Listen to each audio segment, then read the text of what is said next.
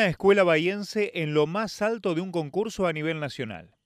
Por tercera vez en los últimos nueve años, alumnos de la Escuela Técnica número 2, ingeniero César Chipoletti, se adjudicaron el concurso Logo, que organiza la fundación de la empresa multinacional Siemens y que premia la creatividad en automatización de jóvenes de escuelas técnicas y los estimula a trabajar en grupo. En esta edición, cuatro estudiantes de sexto año del Departamento de Electrónica, asesorados por los profesores Daniel Sesca y Víctor Tomé, idearon un proyecto denominado Sistema de Monitoreo de Calidad de Aire y Sonoridad, que fue escogido entre 62 trabajos que se presentaron de distintos establecimientos educativos de todo el país. El certamen evalúa y galardona aplicaciones que permitan solucionar problemas de la industria o la vivienda y apunta a la transferencia de conocimientos teóricos a situaciones reales y prácticas.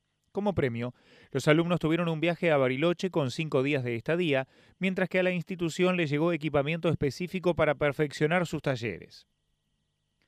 Este establecimiento, ubicado en Azara al 1200, ya había ganado a nivel nacional en 2013, compartido con una escuela de la ciudad de Buenos Aires, y en 2017, a la vez que también se adjudicó las etapas regionales de 2014 y 2019. De parte del equipo directivo de compromiso docente y las ganas que muestran año a año los alumnos, remarcó Sebastián Ventura, director de la escuela.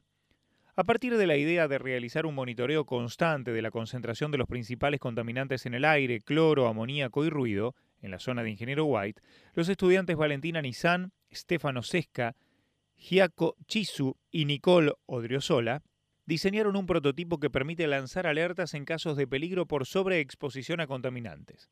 Permite dar respuestas inmediatas a las distintas contingencias que se puedan suscitar con el objetivo de evitar riesgos de salud en las personas y en el medio ambiente en general, señaló Valentina Nizán.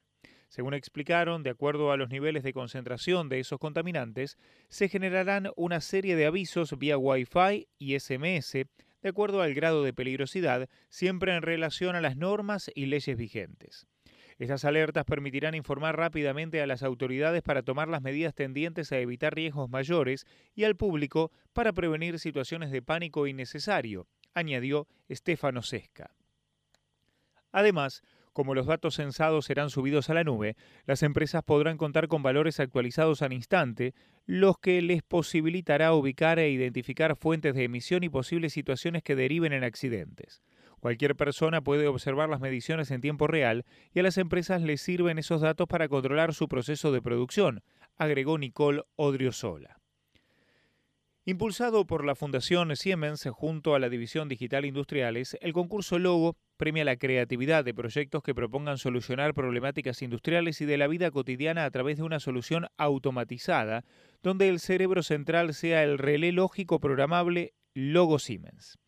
A través de esta iniciativa, se incentiva a los jóvenes a acercarse al desarrollo tecnológico, promoviendo la transferencia de conocimientos teóricos a situaciones prácticas. El programa cuenta con capacitaciones docentes que brindan a los educadores las herramientas técnicas necesarias para guiar a los estudiantes durante la elaboración y desarrollo de proyectos. Se estimula a los alumnos a trabajar en equipo para solucionar problemas reales y locales, realizando tareas de investigación y desarrollo en las zonas de influencia de sus escuelas. El concurso nos demandó mucho tiempo, ya que se extendió desde mayo hasta fines de noviembre. Además de mucho trabajo de campo, fue necesario realizar presentaciones con PowerPoint y también efectuar exposiciones en vivo ante un jurado. Vivimos muchos nervios porque hubo que responder muchísimas preguntas a gente muy preparada, señaló Odriozola. La verdad que no nos encontramos con demasiados problemas. El programa funciona muy bien. La mayor dificultad fue averiguar sobre las distintas herramientas que lleva el equipo porque es toda tecnología nueva, agregó Sesca. En las distintas visitas que hicimos a las empresas como parte de los trabajos de campo, nos recibieron muy bien. Nos contaron sus procesos productivos, cómo se autocontrolan y cuáles son las leyes que deben cumplir, además de ponerse a disposición para cualquier duda, señaló Chisu. El jurado destacó la presentación que hicimos, la viabilidad del proyecto y también nuestra preparación para la ronda de preguntas, cerró Nissan. Los profesores, que oficiaron como tutores en este proyecto, son los ingenieros Daniel Sesca y Víctor Tomé. Cuando la educación pública está tan cuestionada, es un orgullo que pasen estas cosas. No debemos obviar que son chicos de 17 y 18 años que ponen muchísima voluntad. Por empezar, Eligen una escuela doble turno en el que el sacrificio es grande por la carga horaria y porque tiene materias muy específicas, señaló Sesca. Y agregó, no es fácil participar de un concurso así, porque no es solo trabajar en el proyecto en sí, sino que se hace en forma transversal a todas las materias y en definitiva participan muchas más personas, porque es una idea que comienza en el área de electrónica, pero también tiene partes de programación y química, por ejemplo.